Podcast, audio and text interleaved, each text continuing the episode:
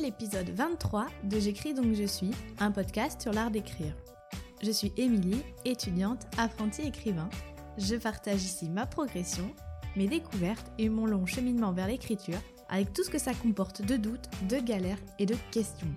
Abonnez-vous au podcast pour ne rater aucune publication et si vous l'appréciez, la meilleure façon de me le dire, c'est de le partager sur les réseaux et surtout d'en parler autour de vous. Bonne écoute Aujourd'hui, j'ai pas hyper envie. Voilà. J'avoue que depuis quelques jours, je me suis créé une petite atmosphère toute cosy, histoire de me rétablir. J'ai pas envie d'être à fond, j'ai envie d'être en mode ralenti. Finalement, moi aussi, de profiter entre guillemets du temps qui passe, même si du temps en ce moment, on en a à l'appel justement. La semaine dernière est passée très très vite. Parfois, j'ai envie de continuer à ralentir en fait et de saisir ce temps que l'on a, mais qui, quoi que l'on fasse, en fait, passe malgré tout. Et je passe beaucoup de mon temps justement euh, à la fenêtre en ce moment. C'est presque devenu une sorte de méditation. Ah, il me vient pas grand chose à l'esprit. Je regarde le boulevard, les voitures qui continuent de passer, l'immeuble d'en face, avec toutes ces fenêtres au loin, derrière laquelle on aperçoit de temps à autre une silhouette qui se découpe, mais toujours fugace. Je regarde l'arbre dont les premiers bourgeons grossissent un peu plus chaque jour. Je regarde aussi le vide, parce qu'il n'y a pas toujours quelque chose à voir. Je pense pas à grand chose, je me sens pas particulièrement mal ou mélancolique, non, juste neutre. Depuis deux ou trois jours, j'ai aussi supprimé toutes les notifications que je recevais jusqu'à maintenant sur mon téléphone. Vous savez, là, ces fils d'actualité auxquels on est abonné et toutes ces alertes infos qu'on reçoit directement sans avoir rien demandé. Et là, c'était plus possible. J'ai arrêté les alertes, les fils d'actu, les en direct live de médias qui ne relaient que des choses négatives oubliant l'essence même de la fonction informative. Et délesté de la non-information, je respire un peu mieux. Ma cage thoracique, qui devenait de plus en plus oppressée, se relâche enfin tout doucement. Et je sens que j'ai besoin encore de temps pour évacuer de mes veines toute l'anxiété qu'a distillé à mon insu la bile des réseaux sociaux. Je sais pas si cette angoisse-là partira vraiment, mais il devenait de plus en plus nécessaire de s'éloigner de ça, de se recentrer. C'est pas un repli sur soi, c'est pas un mépris de l'autre, parce que je crois que je reste éveillée, je reste sur mes gardes, en tout cas j'essaye de l'être, mais c'est plutôt un retrait, un décalage, comme un instinct de survie, sans oublier non plus qu'on ne peut pas survivre tout seul. Mais je crois que je m'égare. J'ai commencé en disant que j'avais pas très envie. Mais après avoir dit ça, finalement, je crois que je commence à changer la vie. J'ai toujours pas envie d'être à fond aujourd'hui, mais j'ai envie de continuer à m'exprimer et à m'évader à ma façon. Et la meilleure façon que j'ai trouvée pour ça, bien sûr, c'est d'attraper mon stylo ou mon clavier. Mais je veux pas me forcer non plus. Vous commencez à me connaître un tout petit peu, peut-être maintenant, et à savoir que je refuse tout rapport de domination ou de violence à l'écriture, parce que c'est un peu bête pour moi, et que c'est au contraire une chance que d'avoir envie d'écrire et d'en avoir la possibilité. Bref, après cette introduction un, petit peu déprimante, je crois, je vais m'y mettre parce qu'il est encore tôt. Je vais travailler à la nouvelle dont je vous parlais hier. Parce que quoi de mieux pour se changer les idées que de créer un tout autre univers? Je reviens vers vous juste après-midi. J'ai un peu avancé sur ma nouvelle et après la fiche d'inspiration que j'ai faite hier, ce matin j'ai testé le mind mapping ou carte mentale qui est une méthode de représentation et conceptualisation des idées. C'est un outil de créativité qu'on peut appliquer dans absolument tous les domaines, y compris l'écriture de romans. J'avais envie de tester cette méthode, même si, comme toujours, euh, je me méfie un peu de ça. Pour moi, le mind mapping, ça ressemblait avant tout à une sorte d'outil rutilant pour manager en manque d'idées, justement. Mais j'avais déjà entendu dire que c'était au moins un exercice stimulant pour l'imagination, puisque par association d'idées, on peut être amené à penser à des choses auxquelles on n'aurait pas pensé et à visualiser d'autres idées à partir d'un concept, etc., etc. J'ai donc pris une feuille, j'ai écrit au centre le thème principal de mon histoire et j'ai commencé à noter tous les mots ou concepts auxquels ce thème-là me faisait penser et ainsi de suite. De bulle en bulle qu'on raccroche entre elles, le principe est de creuser d'idée en idée, de jouer avec les mots, les images, les concepts, de faire des liens, des connexions. Sur une carte mentale, vous pouvez utiliser des couleurs, des symboles, des motifs, des flèches, des dessins, ce que vous voulez.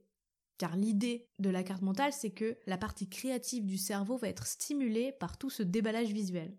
En gros, je ne sais pas si c'est très clair, j'explique ça un peu à l'arrache en fait. Si vous ne connaissez pas ce principe et que vous êtes curieux, je vous laisserai un ou deux articles dans les notes de cet épisode.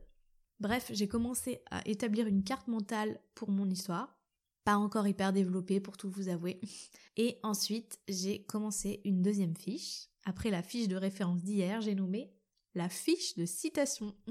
J'ai glané euh, là encore des bouts de texte, des, citations en rapport avec mon thème pour que euh, ça gamberge un peu là-haut, que toutes les informations s'emmagasinent et que tout ça finisse par macérer dans ma tête, même si c'est un matériau que j'utiliserai pas directement en tant que tel dans mon histoire. Et il faudra bien encore quelques jours de recherche de ce type pour pouvoir vraiment balayer la question et que ça infuse vraiment dans l'esprit. Je dis ça comme si c'était facile ou évident, mais en vrai, là, quand j'ai passé une heure à lire un peu tout et n'importe quoi au gré des onglets qui s'ouvraient sur mon ordinateur, je me suis dit, mais bon sang, euh, qu'est-ce que tu fais là? Tu perds complètement ton temps. Mais si j'ai appris une chose dans mes études, une toute, toute, toute petite chose, c'est que ce type de recherche n'est jamais une perte de temps. Même si vous vous retrouvez à lire un discours de Victor Hugo prononcé à l'Assemblée nationale en 1849, comme ça a été mon cas ce matin, ça n'est jamais perdu alors que Dieu sait que Victor Hugo n'a absolument rien à faire de près ou de loin dans ma nouvelle. Les textes et les infos arrivent par enchaînement, et il y a peut-être 5% que vous retiendrez vraiment pour votre récit, voire moins, mais ça sera toujours cette prix, et surtout, tout le reste, en fait, continue de macérer quelque part, on fait inconsciemment des recoupements, des connexions, des croisements ou des mélanges, et on s'enrichit toujours du moindre truc qu'on lit ou qu'on fait. En tout cas, c'est comme ça que je le vois. Peut-être que je me voile carrément la face et que tout ça n'est qu'une bonne excuse que je me fais à moi-même pour passer deux heures sur mon PC à lire des trucs improbables. Mais voilà, j'ai l'impression qu'au bout du compte, c'est pas une démarche complètement inutile. Il est 19h, j'ai comme d'habitude rien fait cet après-midi. Si j'ai quand même commencé une série sur Netflix que j'avais notée dans ma fiche d'inspiration d'hier, c'était l'excuse parfaite pour me poser sur le canapé en mode non mais ça va, je bosse pour mon histoire là. Donc ça c'était plutôt cool. Et après j'ai repris un petit peu mon fameux chapitre 7, toujours en cours, toujours sur mon carnet. Bizarrement, je commence à bien aimer écrire à la main bah, j'avance comme une limace par contre, très concrètement, mais j'aime bien. J'aime bien voir les pages qui se tournent. Bon d'accord, aujourd'hui je n'ai tourné que deux pages, mais euh, c'est déjà agréable comme sensation. Et surtout j'aime bien voir mes ratures, mes très nombreuses ratures d'ailleurs. Et je me suis fait la réflexion que ces ratures étaient en quelque sorte la preuve vivante de mon avancement. La preuve que j'ai le droit de me tromper, que c'est même obligé en fait, et que c'est pas grave. Je rature, je rature à fond même parfois et je recommence une nouvelle phrase.